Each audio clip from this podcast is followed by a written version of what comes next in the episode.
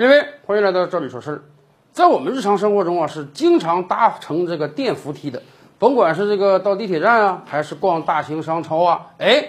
前几年有一个号称很文明的行为，就是你搭乘电扶梯的时候啊，一定要站在左边，把这个右侧通道让出来。为什么呢？因为总是有那种比较着急的人呢，人家上班打卡快迟到了，哎，你站在左边，所有人都站在左边，右侧全都空出来。如果有人着急的话，他可以快步的通过这个电扶梯。哎，这是个文明的行为。很多城市经常有人说，我们乘电扶梯的时候要文明礼让，要。左立右行，或者有的城市说要左行右立。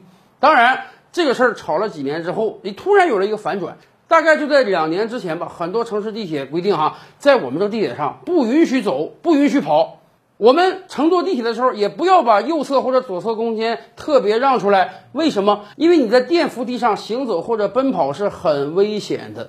全国各地经常出现这种事儿啊。这个电扶梯运转的时候，突然遇到一个异物停了，结果人就有可能被绊一跟头，严重的甚至都有因为电扶梯而丧命的这样的小视频，相信大家都看过。所以呀，很多地铁公司告诫大家，左行右绿或者左绿右行，它不是一个文明行为，它是一个很危险的行为。还有很多电梯专家站出来告诉我们说，这种电扶梯它设计的思路就是啊，供人站在上面的，而不是供人在上面行走或者奔跑的。你站着的时候，对这个电扶梯的压力和行走奔跑对它的压力是不一样的。有可能因为你的行走或者奔跑会对电扶梯造成很大的损耗，未来是会有危险的。而且长时间的所有人都站在左边，都不站在右边，你这个左右不平衡也会增加损耗的。所以啊，大概两年之前，全国很多地铁都会有工作人员告诉你啊，站电扶梯的时候左右站都可以，最关键的是。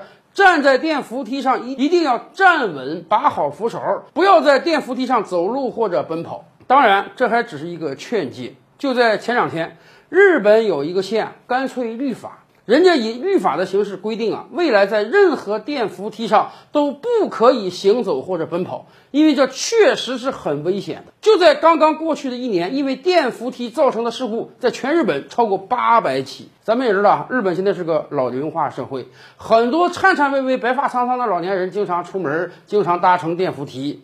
如果电扶梯出现什么故障，那么对于老年人来讲，摔一跤那可是非同小可的。所以，日本现在用律法的方式禁止在电扶梯上行走或者奔跑。所以啊，当我们每天搭乘电扶梯的时候，千万不要被过往这个所谓的文明所蛊惑啊！在电扶梯上，你站在左面也好，站在右面也好，都可以。最关键的是不能跑。